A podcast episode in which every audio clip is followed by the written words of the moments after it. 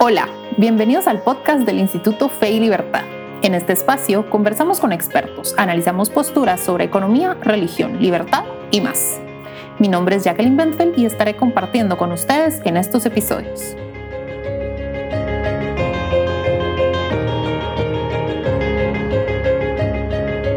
Bienvenidos a un nuevo episodio del podcast Fe y Libertad. Este, en este episodio, el episodio 57, pues eh, nos encontramos con Carol Ríos de Rodríguez. Ella es presidente fundadora del Instituto Fe y Libertad. Obtuvo una maestría en estudios latinoamericanos en la Universidad de Georgetown. Es columnista y autora de diversos artículos y además es catedrática universitaria en la Universidad Francisco Marroquín de cursos como análisis económico de la política, desarrollo económico, historia y ética. En el 2011, Acton Institute publicó su libro Crisis financiera, populismo y el camino a la prosperidad en América Latina. Y es este último el que nos reúne aquí, pues es el tema de este episodio. Bienvenida, Carol. Muchas gracias por aceptar nuestra invitación. Gracias, Jackie. Gracias por invitarme. Gracias a usted. Y es que, eh, pues, para este episodio queríamos hablar un poquito sobre su libro. No habíamos tenido la oportunidad todavía. Así que, si quiere, eh, comenzamos. Ok. La primera pregunta.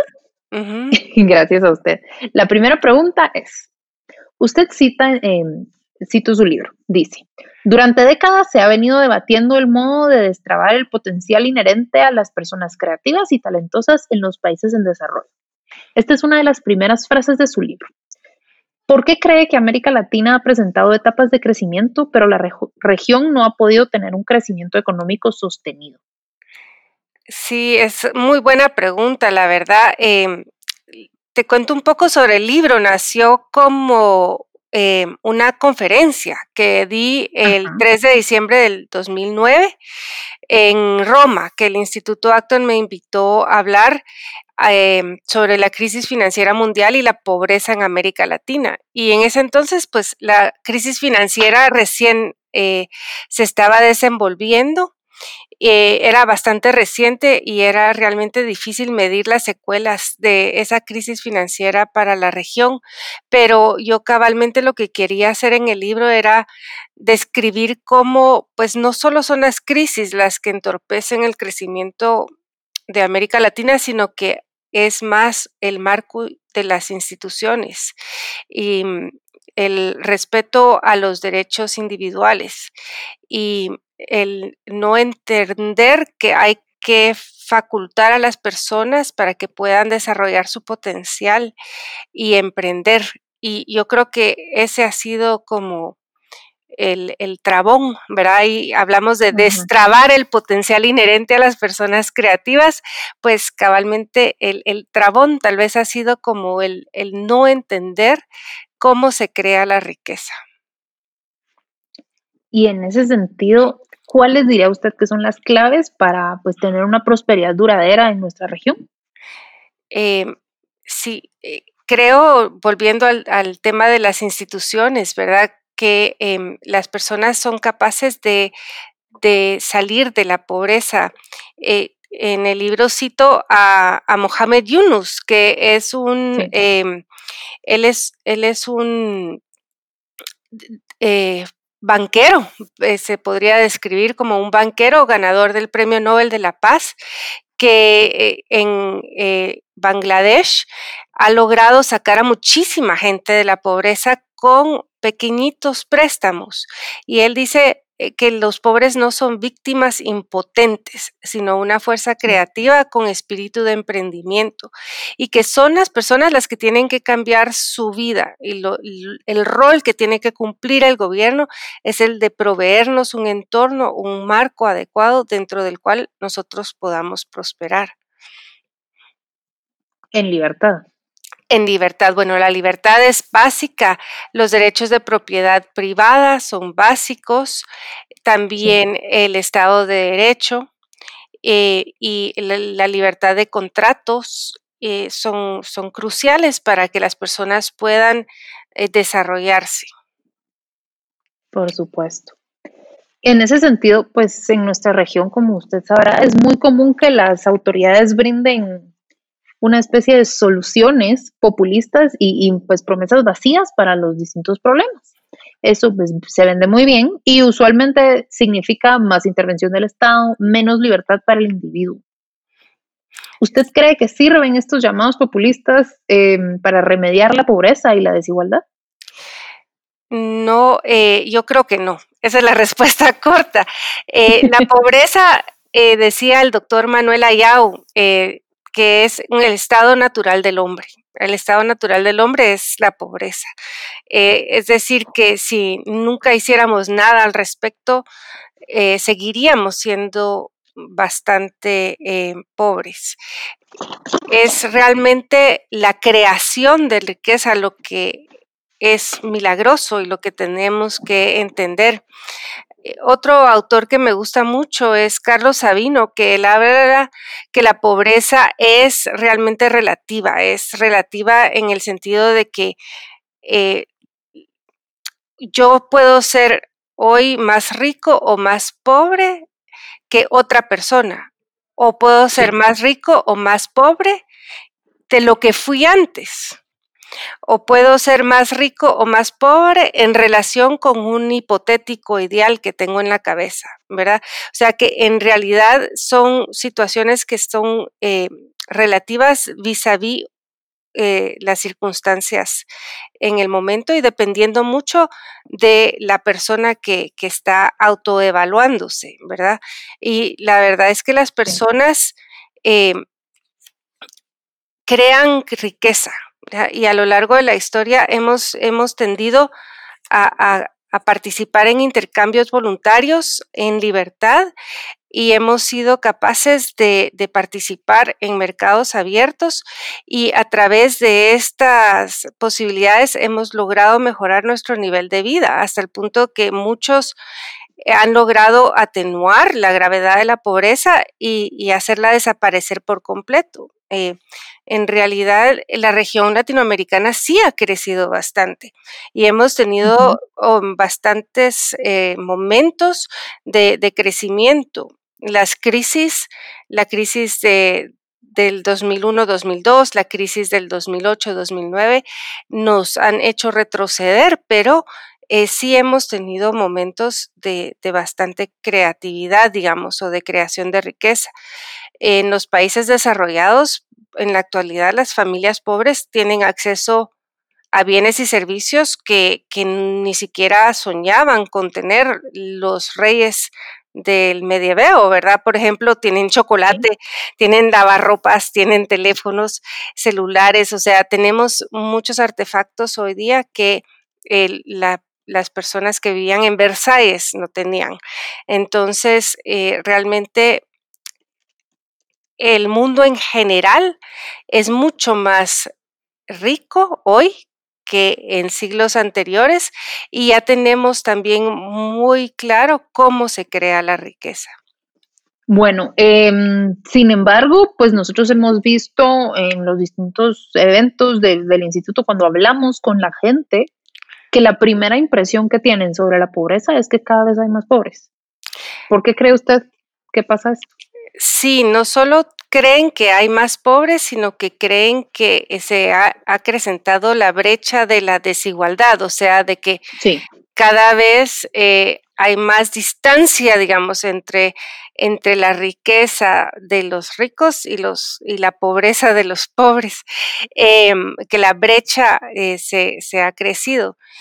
Em, de hecho, esto creo yo que es un estereotipo o un paradigma que se maneja con muchísima frecuencia que va a costar mucho desmentir. Eh, los autores como Javier Salay Martín de eh, la Universidad de Columbia, eh, autores como Matt Ridley de Inglaterra, em, han, publicado que realmente esta brecha no, no se está acrecentando, sino que se está eh, encogiendo y que la desigualdad realmente no es lo más importante.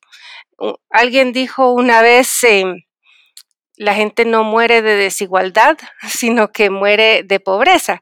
Eh, y realmente no importa que mi vecino esté un poco mejor que yo, lo importante es que yo tenga las oportunidades para salir adelante. Em, en Caritas et Veritate eh, de, de, Benedicto XVI, él dice la riqueza mundial crece en términos absolutos, o sea que él reconoce que hay un crecimiento económico a nivel mundial y que las eh, a nivel global, digamos, somos hoy más prósperos de lo que éramos antes, pero aumentan también las desigualdades, pone él ahí. O sea que dentro de la comunidad cristiana hay una gran preocupación por la desigualdad y eso podría eh, ser también una causa de que se perpetúe este paradigma. Lógicamente, los cristianos nos tenemos que preocupar por el prójimo, ¿verdad? Eh, y, el bienestar del prójimo nos ocupa. Mm, eh, pero, pues, una de las cosas que tenemos que entender es cómo logramos combatir la pobreza, eh, cómo logramos mejorar las condiciones de vida de, las personas a nuestro alrededor. Y la solución no es la, redistribución de la riqueza. Porque las personas que se enfocan mucho en la desigualdad, su solución es quitémosle a los que tienen para darle a los que no tienen. Esa es la solución, es una redistribución forzosa es una solución de arriba para abajo y en ese sentido es una solución anticristiana porque el principio de la subsidiariedad eh, es cabal lo que enfatizaba Yunus, de que las personas mm, pueden cambiar su propia vida y que los pobres no son víctimas impotentes, sino una fuerza creativa con espíritu de emprendimiento. Es, eso lo tenemos que rescatar esa idea de que cada quien es capaz de forjarse eh, su, destino siempre y cuando el entorno institucional, los incentivos estén colocados de una forma correcta. Y, mm, usted cita más adelante en su libro, casi al final, y dice, si la globalización es una oportunidad, entonces también pueden serlo la crisis financiera. Puede ser el catalizador para la reforma institucional. Somos arquitectos, no víctimas del futuro. Que creo que va muy en línea con lo que usted dice y se podría aplicar muy bien pues a, la crisis que estamos viviendo en la actualidad por coronavirus, ¿verdad? Sí, eh, cuando estaba releyendo el libro me di cuenta de que otra vez estamos en un momento de crisis, ¿verdad? Y las, los momentos de crisis son momentos en que la sociedad hace una pausa y eh, empieza a pensar en qué cuestiones hace falta reformar y ojalá pudiéramos pensar en aprovechar esta crisis para fortalecer las instituciones de propiedad privada y de mercados libres en eh, nuestra región, eh, del Estado de Derecho, por ejemplo, que pudiéramos fortalecer esas instituciones que nosotros sabemos ya eh, y que la historia nos ha demostrado que nos permiten generar riqueza. Hay un índice de la libertad económica que produce The Heritage Foundation que lista 10 eh, categorías, digamos, y a base de esas categorías compara a todos los países del mundo. Ahí tenemos como una receta si quisiéramos pensarlo de esa forma, una receta que va diciendo eh, qué es lo que tenemos que tener para generar unas mejores condiciones eh, y mayor prosperidad en, en, la región. Y habla, por ejemplo, de libertad comercial, libertad fiscal, em, el poder comerciar con otros países eh, sin restricciones, eh, cuál es el tamaño de nuestro gobierno, qué tan libre es nuestra moneda, eh, qué tan fácil es invertir en nuestros países, em, cuál es eh, nuestro régimen laboral, si es eh, muy, muy rígido o si permite a las personas entrar en relaciones contractuales eh, bastante flexibles, si los derechos de propiedad se hacen valer. Em, y, la libertad frente a la corrupción. Ahí tenemos una receta muy, muy fácil a seguir. La verdad es que, eh, bueno, fácil en el sentido de que ahí está el norte, eh, no fácil en el sentido de, hacer las transformaciones necesarias para, para llegar a ese punto. Por lo mismo que tú decías, que la tentación populista es muy grande. ¿verdad? Entonces, eh, muchas veces los gobiernos prefieren irse por una solución de índole populista en lugar de hacer estas reformas torales. Por supuesto. Y si nos ponemos un poco más técnicas, ¿cómo diría usted que contribuye el Estado de Derecho y pues otras instituciones respetuosas de los derechos individuales para mejorar la calidad de vida de las personas? Sí, el Estado de Derecho es clave, la verdad, y es un concepto muy difícil de entender. Eh, se ha desarrollado principalmente en países como Inglaterra y otros países anglosajones, y a veces nosotros los latinoamericanos pensamos que por tener una tradición positiva en cuanto al derecho, no somos capaces de desarrollar unas instituciones de, Estado de Derecho.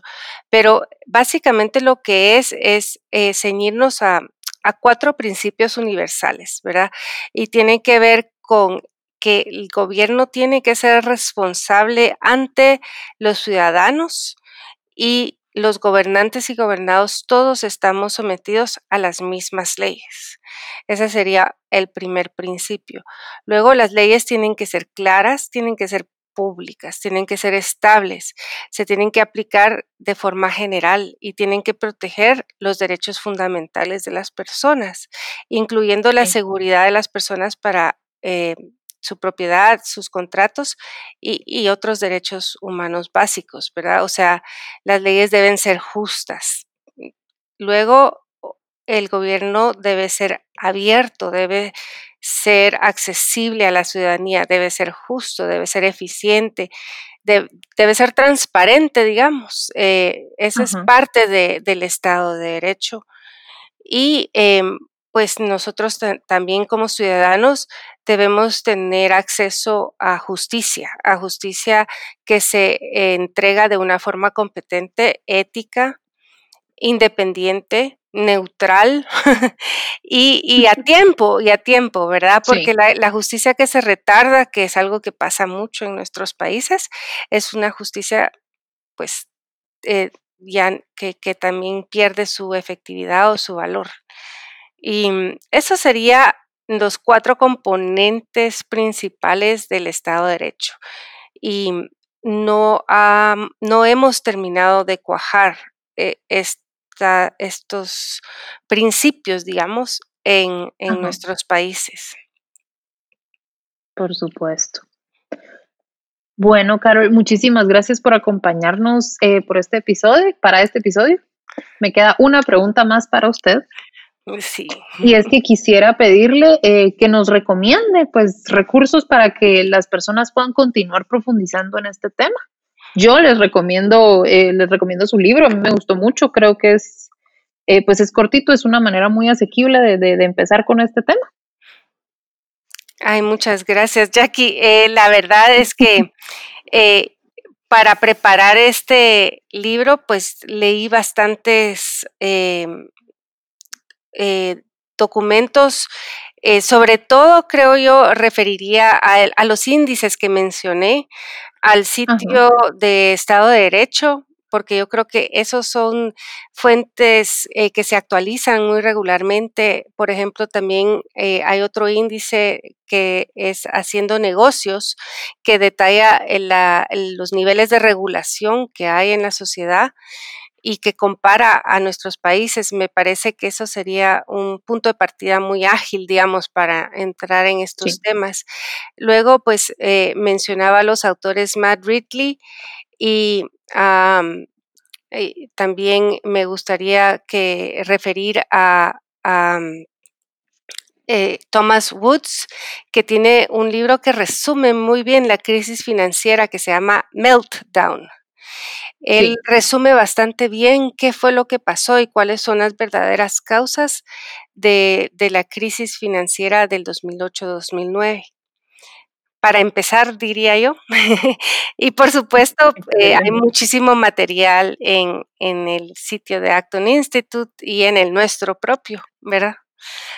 Sí, sobre cómo, combatir la pobreza. Yo recomendaría también Poverty Cure a las personas que son más visuales. Exacto. es una excelente forma de empezar. Cómo combatir la pobreza, eh, eh, Poverty Cure es el punto de partida. Bueno, Carol, muchísimas gracias por acompañarnos eh, para otro episodio. Siempre es un gusto platicar con usted. Mil gracias por la entrevista, Jackie. Gracias a usted y a nuestra audiencia. Para más información sobre el Instituto Fe y Libertad, nuestro trabajo, todas nuestras actividades y lo que discutimos en este episodio, pueden visitar nuestro website en www.feylibertad.org y nuestros perfiles en Facebook, en Twitter, LinkedIn, Instagram. Tenemos canal de YouTube también. Muchísimas gracias por acompañarnos. Hasta la próxima.